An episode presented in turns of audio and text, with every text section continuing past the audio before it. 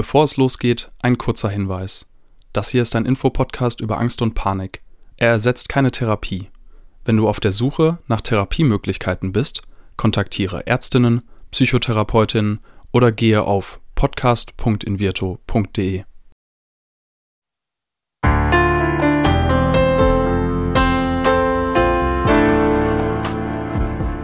Herzlich willkommen bei Keine Panik, dem Angstpodcast von Invirto. Angst gehört zu den häufigsten psychischen Erkrankungen, ist jedoch immer noch ein Tabuthema. Damit soll aber Schluss sein.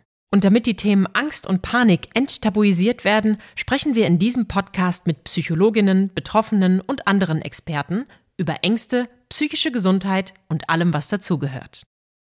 Mal ganz ehrlich, wir sind doch alle manchmal traurig, ängstlich oder auch niedergeschlagen. Aber was ist denn eigentlich noch ein normaler Rahmen?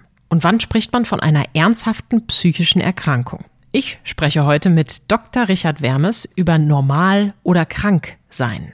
Wir klären, welche Rolle der individuelle Leidensdruck spielt und wie du feststellen kannst, wann du dir professionelle Hilfe suchen solltest. Darüber hinaus erläutert Richard uns, wie Psychotherapeutinnen oder Psychiaterinnen eine Einschätzung und Diagnose finden, was für den Start einer Psychotherapie wichtig ist. Und dann sagt er uns noch, wie wir mit Diagnosen umgehen können.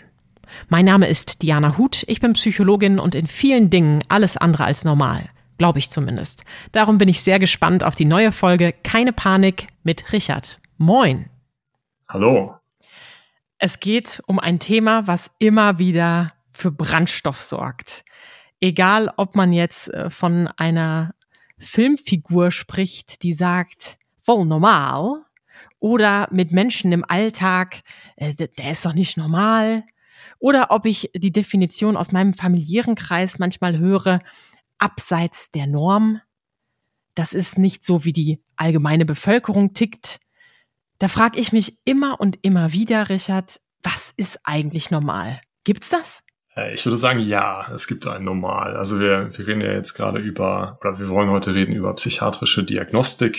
Diagnostik, also die Frage, ist eine psychische Erkrankung vorhanden oder nicht? Und wenn man sich fragt, ob das der Fall ist, dann fragt man sich, ob das Erleben und Verhalten von Menschen, über das wir sprechen, normal ist. Und wenn es nicht normal ist, ist es krankhaft. Das ist so, wie ich das verstehe. Aber natürlich ein schwieriger Begriff und ich glaube, ja, viele würden auch sagen, wer ist denn überhaupt normal? Und wenn man, also, also jeder kennt ja sowas wie Niedergeschlagenheit, Traurigkeit, Ängste oder so, wenn wir uns jetzt vorstellen würden, man ist nur normal, wenn man das gar nicht hat. Klar, dann ist keiner normal, aber ich würde davon ausgehen, dass Normalität da eher ein Spektrum ist. Also natürlich jeder hat sowas wie Niedergeschlagenheit, sowas wie Traurigkeit, sowas wie Ängste, also Symptome, die man typischerweise von psychischen Krankheiten kennt. Und das ist auch normal. Aber wenn die eben eine bestimmte Schwelle überschreiten, dann ist es irgendwann nicht, nicht mehr normal und dann kann man von ähm, psychischen Erkrankungen sprechen.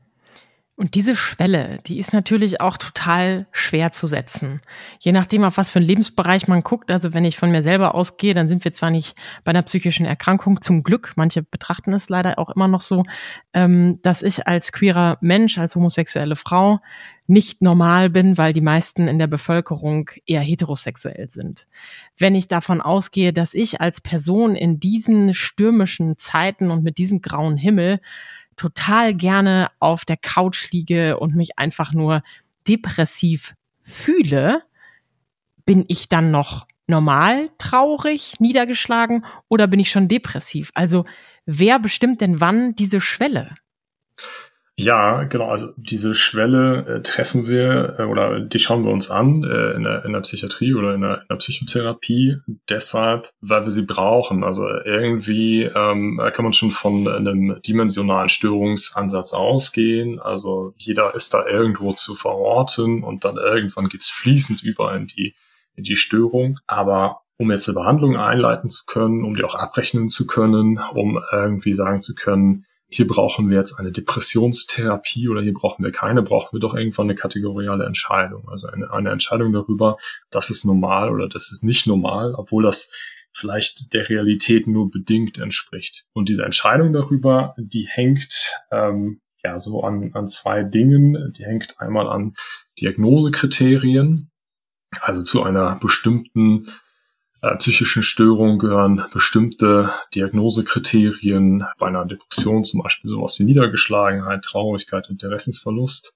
Und dann gibt's noch ähm, eine Komponente, ja, so ein subjektiver Eindruck von Leidensdruck spricht man da. Das heißt, ja, es muss eben auch ein Leiden vorhanden sein von Patienten, damit man das als psychische Störung, als nicht mehr normal in diesem Sinne kategorisieren kann.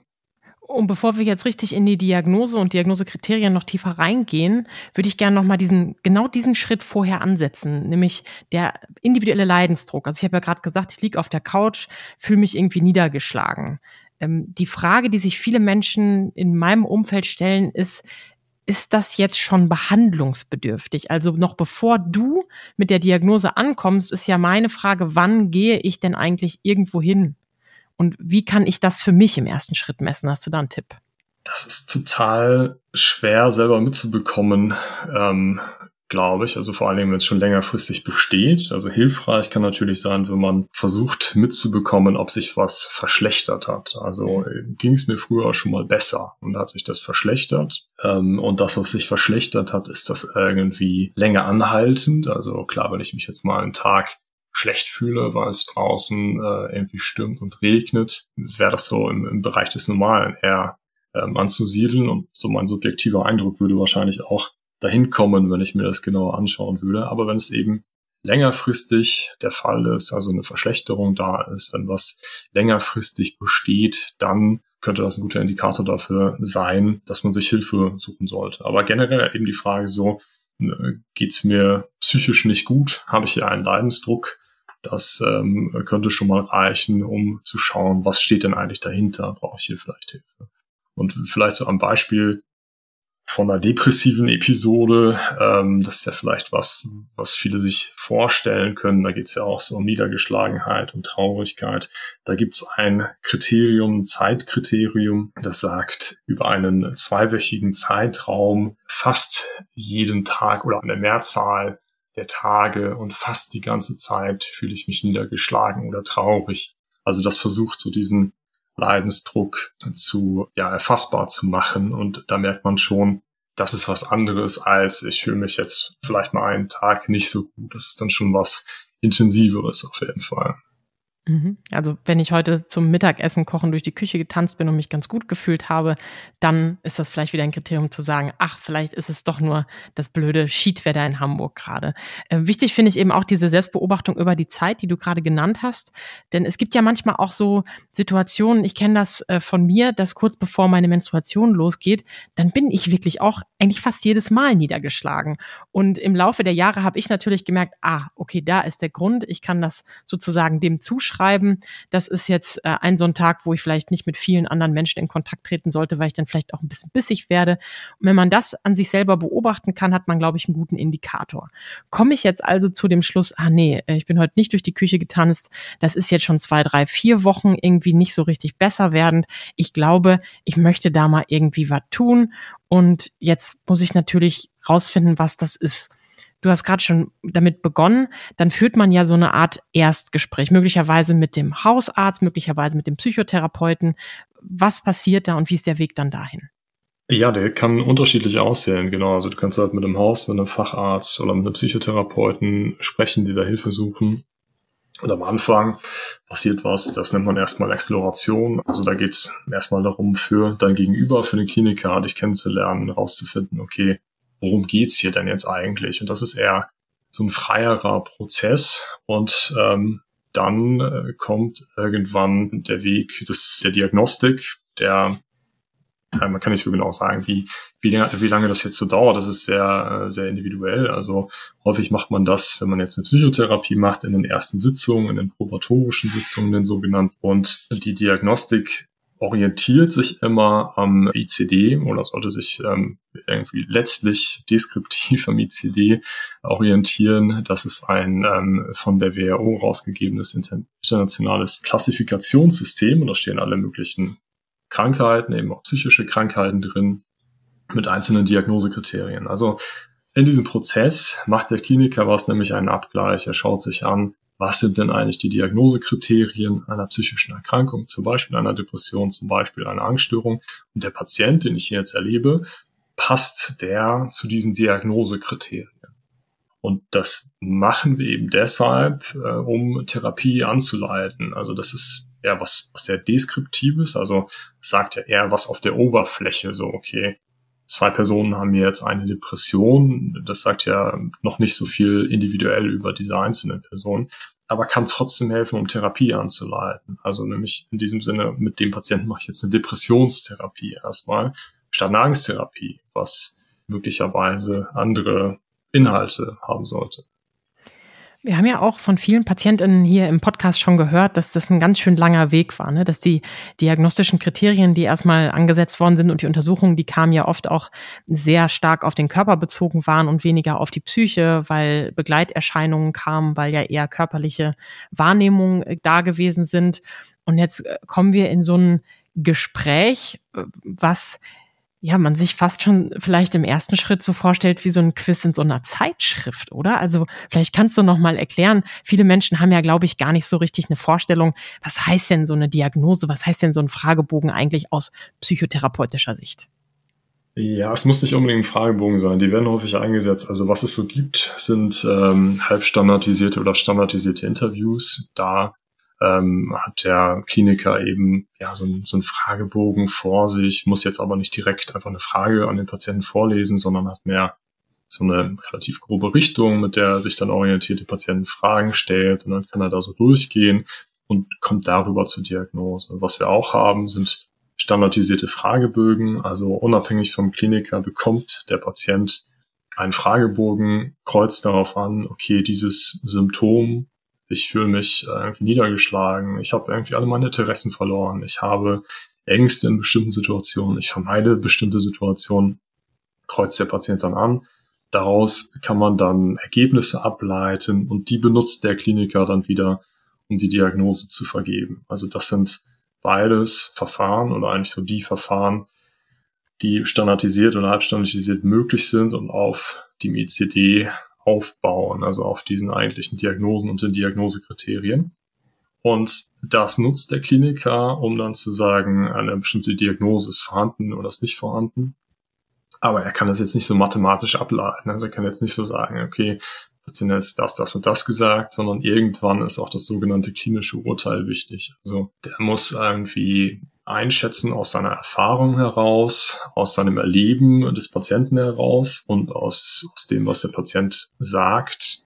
Ähm, das passt jetzt. Also es ist für mich irgendwie plastisch. Ich kann das nachvollziehen, dass es jetzt ein, ein bestimmtes Kriterium einer bestimmten Diagnose oder eben dann die vollständige Diagnose ist. Das ist so, was da passiert. Also nochmal zusammengefasst, standardisiert. Ich merke mir das immer so, Standard. Jeder kriegt exakt dieselben Fragen und kann ähnlich wie bei diesen Fragebögen eben nur A, B, C oder D ankreuzen, so ungefähr. Also es gibt dann eine klare Vorgabe. Halb standardisiert, das ist ein Leitfaden, wo auch alle im Prinzip dieselben Fragen kriegen, nur da wird noch ein bisschen mehr exploriert, da gibt es einen Austausch und das zeigt eben auch, warum es so wichtig ist, da ExpertInnen zu haben, denn die schauen nochmal anders mit einem anderen Blick drauf. Die stellen vielleicht auch nochmal eine ganz konkrete Nachfrage und ich glaube, jeder Mensch, der jemals in seinem Leben Leben so eine Art Fragebogen mitgemacht hat, weiß auch, dass es mindestens eine Frage pro Fragebogen gibt, wo man sich immer noch noch eine andere Antwortmöglichkeit vorstellt oder sich irgendwie doch nicht gesehen fühlt.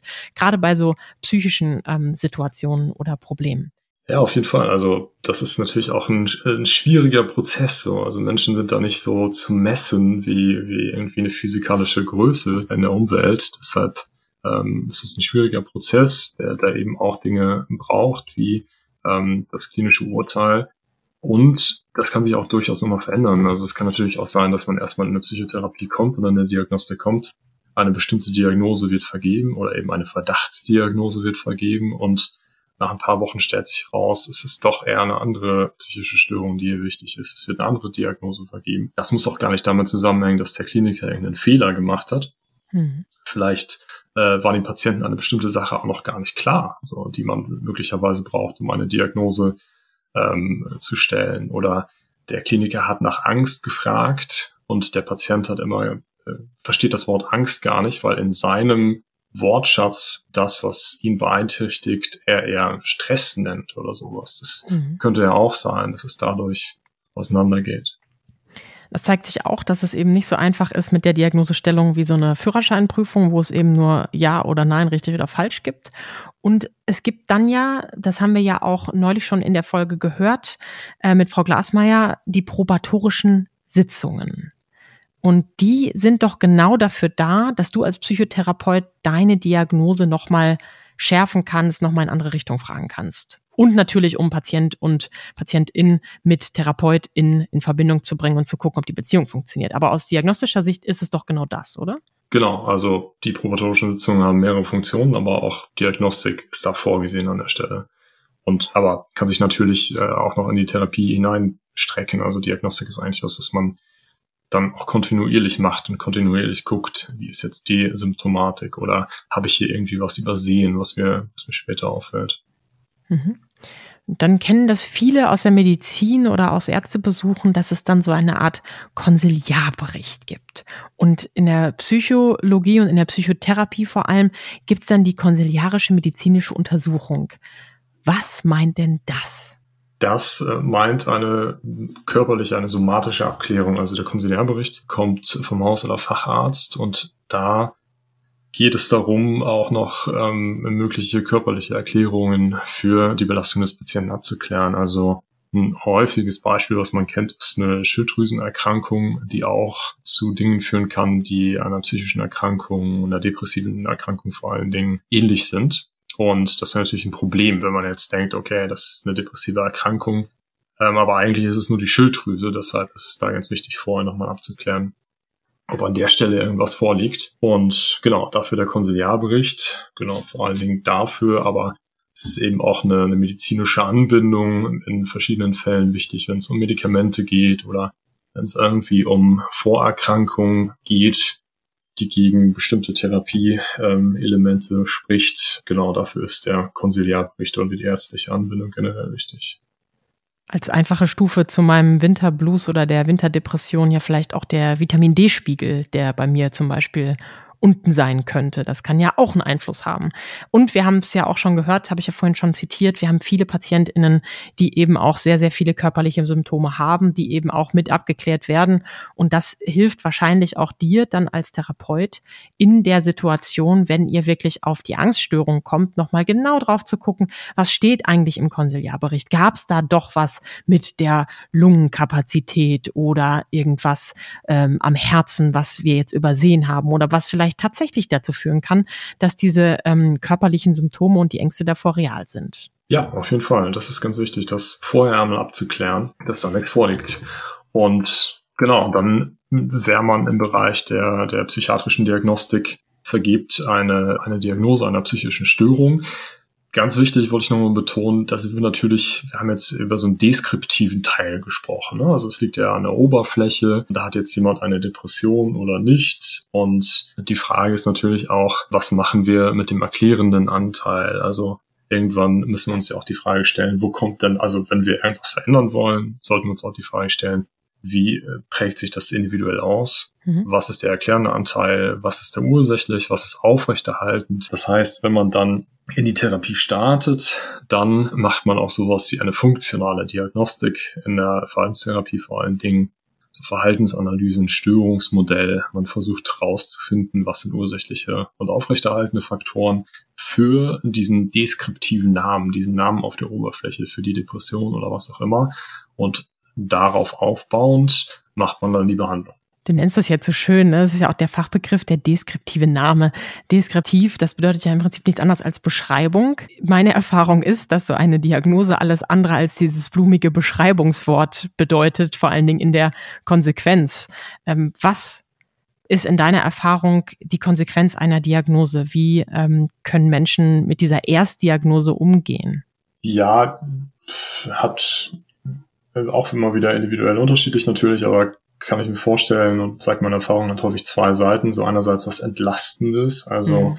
Äh, wenn jetzt das Kind einen Namen bekommen hat, dann, dann hilft das natürlich auch. Ne? Also wenn man jetzt irgendwie diese Beschreibung dafür bekommen hat, dann kann man mit der Problematik, die man hat, möglicherweise besser umgehen, weil man in dem Moment auch hofft, okay, ich weiß jetzt, wie es heißt. Dementsprechend kann man da irgendwie weiterkommen, was vorher häufig nicht passiert ist. Auf der anderen Seite natürlich kann es auch was Belastendes sein, was äh, Stigmatisierendes für Patienten, äh, wenn sie das erste Mal damit konfrontiert werden und vielleicht das Gefühl haben, okay, ich bin hier nicht normal, irgendwie, ich habe eine psychische Erkrankung. Klar, das kann auch was Belastendes für Patienten haben. Wenn sie dann mehr darüber lernen und eben auch lernen, dass Psychotherapie dafür da ist, damit besser umzugehen, dass eben auch ja eine Besserung grundsätzlich möglich ist, dann steht die Hoffnung, dass äh, diese diese erste Stigmatisierung oder dieser dieser negative Interpretationsanteil am Anfang dann irgendwann besser wird. In dem Zusammenhang möchte ich nochmal einen Begriff nennen, der mir in letzter Zeit sehr häufig begegnet und über den ich mich eigentlich aufrege, aber hier sehr gut finde. The New Normal. Ja, das kann ja auch bedeuten, dass ich durch die Diagnose neue Wege finde, auch vielleicht neue Behandlungsmethoden bekomme, die mir vorher gar nicht zur Verfügung standen. Und dann habe ich für mich eine neue Normalität. So Leben mit der Angst statt dagegen zu arbeiten, kann ja auch etwas Heilsames haben und etwas Befreiendes sein. So dass also das New Normal vielleicht, ne, also da sind wir wieder bei diesem Normalitätsbegriff. Was ist eigentlich normal? Und für mich ist diese Diagnose jetzt eben etwas, was zu meinem Leben dazugehört. Also in meinem Spektrum, in meinem Bezugsrahmen wieder normal. Ne? Ich fand das vorhin schön, dass du das als Wort gesagt hast. Weil ich persönlich finde es einfach schwierig zu sagen, so ja, ich bin nicht normal. Das finde ich hat sofort die Konsequenz, dass ich mich persönlich exkludiert und irgendwie auch schlecht fühle. Ja, das ist, kann ich mir vorstellen, dass es was, was Kränkendes haben kann, aber ähm, man könnte es ja auch so drehen, mein Erleben äh, ist nicht normal an dieser Stelle. Und wenn du sagst, man hat gelernt, mit der Angst umzugehen, sie irgendwie zu akzeptieren, dann äh, könnte man ja auch argumentieren, dass man wieder im Bereich des Normalen ist. Also dann ist mein Leidensdruck wieder im Bereich des Normalen. Deshalb wäre das wieder völlig okay. Also ich, ich kann so diese kränkende Komponente von normal, nicht normal ähm, nachvollziehen, aber ich fürchte, man braucht sie an einer bestimmten Stelle, wenn man über Krankheit und Nichtkrankheit sprechen möchte. Und wenn mein Leidensdruck dann irgendwann wieder okay ist, dann bin ich auch wieder normal in Anführungsstrichen. Ja, wir sehen schon ein komplexer Begriff und äh, vielleicht müssen wir uns einfach ganz davon trennen. Im allgemeinen Sprachgebrauch, im klinischen Bereich kann es aber eben auch total hilfreich sein und ähm, ja, einfach um die Kategorie zu finden. Gibt es jetzt noch was, was wir sozusagen mit der Diagnose machen sollten als, als Individuum? Also ähm, was kann ich genau tun, wenn ich dieses Ich bin nicht normal für mich rausgefunden habe? Ja, wenn ich die, eine Diagnose einer psychischen Erkrankung habe, dann hilft in, in den allermeisten Fällen Psychotherapie. Kommt eben darauf an, was das genau für eine psychische Erkrankung ist. Ähm, eine medikamentöse Behandlung, eine psychiatrische Behandlung, da gibt's ja ähm, ganz viele verschiedene Behandlungsbestandteile, aber generell, wenn ich eine Diagnose bekommen habe, bin ich ja wahrscheinlich irgendwie, oder dann bin ich irgendwie angebunden an Hausfacharzt, Psychotherapeutin. Und ja, daran ähm, würde man eben arbeiten. Schwer ganz pauschal zu sagen, wie genau, aber eben mit Psychotherapie, mit ärztlicher, mit psychiatrischer Unterstützung. Und da möchte ich, glaube ich, schließen mit etwas, was für mich noch entscheidender ist als die, die Kränkung, die vielleicht durch dieses Nicht-Normal-Sein stattfinden kann, weil natürlich Psychotherapie auch schon wieder ein sehr stigmatisierendes Wort für viele Menschen sein kann. Auch wenn diese Diagnose oder die spezifische Situation bedeutet, dass eine Person in diesem Augenblick nicht normal ist, bedeutet es in den allermeisten Fällen genauso, dass die Person damit nicht alleine ist. Ich finde, das wieder hat etwas Stärkendes und ich möchte doch etwas Optimismus am Ende des Podcasts noch haben. Ähm, vielen, vielen Dank für die, für die klinischen Einblicke und den Weg zur Diagnose an Richard. Gerne. Zum Schluss haben wir noch einen Aufruf in eigener Sache. Leidest du unter Panikattacken und suchst einen Therapieplatz? Im Rahmen einer wissenschaftlichen Studie kannst du jetzt an der digitalen Angsttherapie in Virto teilnehmen. Mit deiner Teilnahme an der Studie hilfst du uns, unsere zertifizierte und zugelassene Therapie kontinuierlich zu verbessern, sodass wir auch anderen Betroffenen bestmöglich helfen können. Alle Informationen zu Ablauf, Aufwandsentschädigung und Teilnahmevoraussetzungen findest du unter dem Link in den Shownotes. Dieser Podcast wird präsentiert von Invirto, der Therapie gegen Angst. Wenn auch du oder jemand aus deinem Umfeld unter Ängsten leidet, dann kann die Invirto-Therapie eine mögliche Hilfe sein. Erfahre unter invirtu.de mehr über die erste vollständig digitale Therapie gegen Angst. Wenn euch die Folge gefallen hat, abonniert unseren Podcast und seid auch das nächste Mal wieder dabei, wenn es heißt Keine Panik, der Angst-Podcast.